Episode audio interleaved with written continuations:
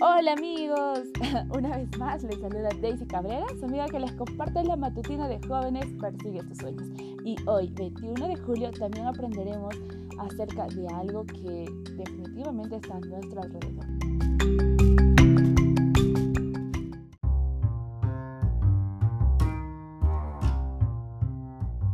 Pero primero vamos a ir al texto bíblico y se encuentra en Proverbios 18.8. Los rumores son deliciosos bocadillos que penetran en lo profundo del corazón. La Biblia lo dice. Esto penetra en lo profundo del corazón.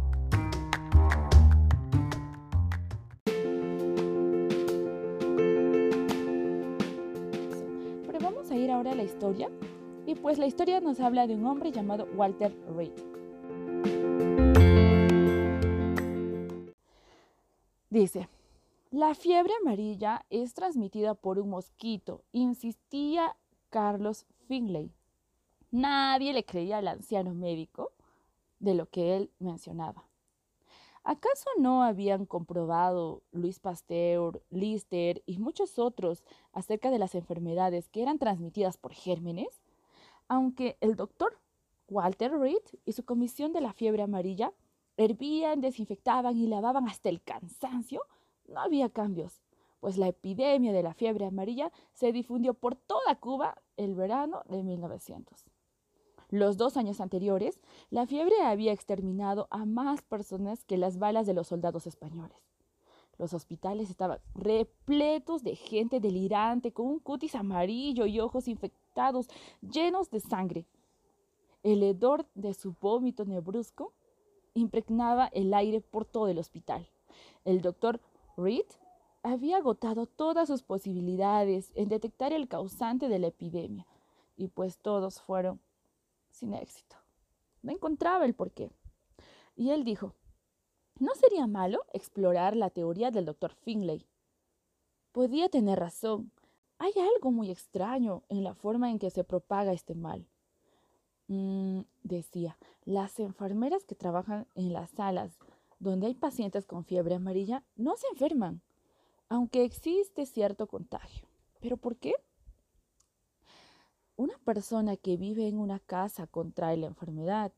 Luego, esta persona da un contagio y este contagio va toda la vuelta de la manzana y ataca a otras personas.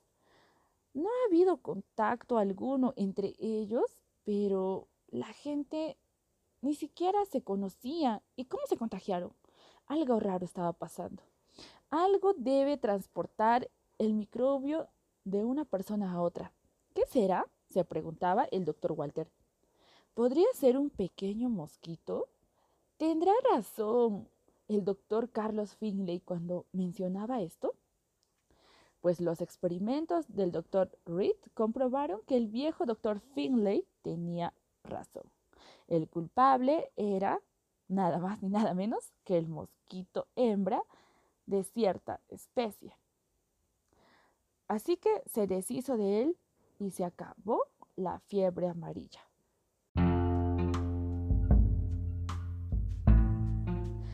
En toda comunidad hay gente igualmente destructiva, igualmente a este mosquito, semejante a, esta peste que ha acabado con mucha gente pues se corre de persona en persona divulgando defectos y difundiendo jugosos chismes de boca en boca. Pues esto está mal.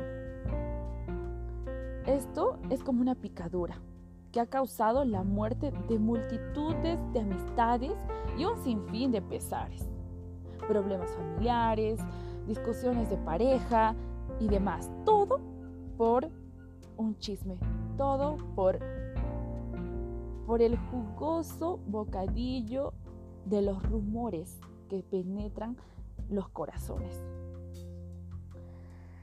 Así es, sabes de lo que estoy hablando, ¿cierto? ¿Has sentido alguna vez el dolor profundo que, que produce un mosquito del chisme? Seguramente que sí.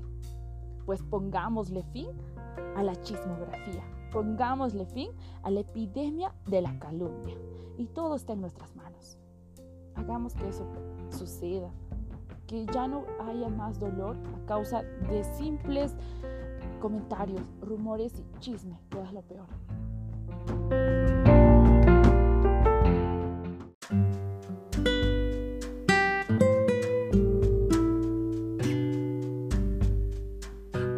Pues querido Padre, te rogamos el día de hoy que nos ayudes a eliminar este virus que está atacando a muchas familias, hogares, amistades. Señor, el chisme es algo muy peligroso, algo muy dañino para nuestras vidas, para nuestros corazones. Y Señor, rogamos que tú nos ayudes a quitarlo, quitarlo primeramente de, de nosotros, de nuestras vidas, que no nos prestemos, Señor, para, para ser de, parte de esa cadena que causa más chismes, sino que podamos ponerle fin, podamos ponerle un pare a todo ello y podamos, más bien al contrario, arreglar alguna discusión, arreglar, Señor, y poner paz en los corazones. Permite que podamos ser agentes de cambio.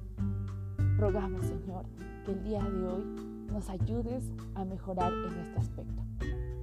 Quédate con nosotros, te rogamos. En el nombre de Jesús. Amén.